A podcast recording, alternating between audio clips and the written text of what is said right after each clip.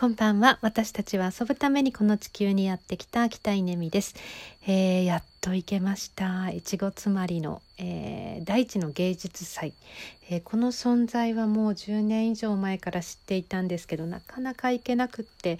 えー、やっぱり場所もあるしうーんなんかねあのそう行けなかったんですけどやっと行けましたね。よかった。行ってみたらなんか10年ぐらい前からウォッチしてるつもりだったんですけど全然然規模もあの内容も素晴らしくてもうこれは絶対リピーターあの3年後も必ず行く行くって、えー、決めたそんなあの越後つまりでした。えー、っと丸2日間えー、っとね金曜日木曜日の夜に入って金曜日丸一日土曜日丸一日過ごすことができたんですけど、えー、っと一番は何だったかというとやはりこれですね、えー、夢の家えー、っとね泊まれる泊まれる何て言うのかなアートなんですけどもうむちゃくちゃ面白かったですちょっと読んでみますね。夢の家は旧ユーゴスラビア出身の作家マリーナ・アブラモビッチの作品として日本有数の豪雪地の里山の集落の中に築100年を超える家を改修して2000年に作られました。夢の家では夢を見るための準備をし夢を見るためのスーツに身を包み夢を見るためのベッドで眠りにつく夢を見るための宿泊体験を体感できます。また見た夢は夢の本に書き綴られプロジェクトは夢の本を出版するという続きがあります。このような作家の構想のもと地元の集落住民がお客様を迎えてきました。まあねここなんですよね。なんかチェックインもチェックアウトもこの地元集落のおばちゃんがですね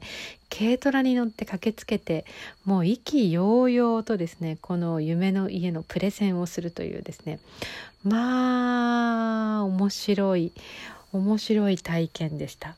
うんちなみにあの棺桶みたいなところに寝るんですけどそこに石の枕があって、えー、そしてあの寝袋にくるまって寝るんですが痛いんですね。あのまあ、要は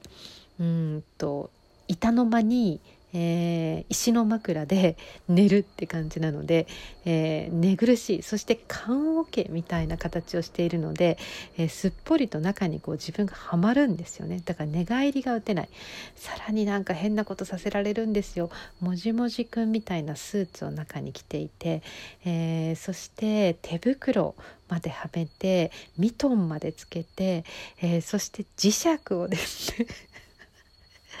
なんか話していてこれ伝わるんですかね。磁石を11個装着するんですよ。その寝袋の中に、えー、磁石を入れるポケットがあってでそこに装着するんですよ。でさらに赤の部屋青の部屋緑の部屋うん紫の部屋か。っていうふうに部屋が分かれていてその部屋に1人ずつまあこうねあの入って寝るんですけど。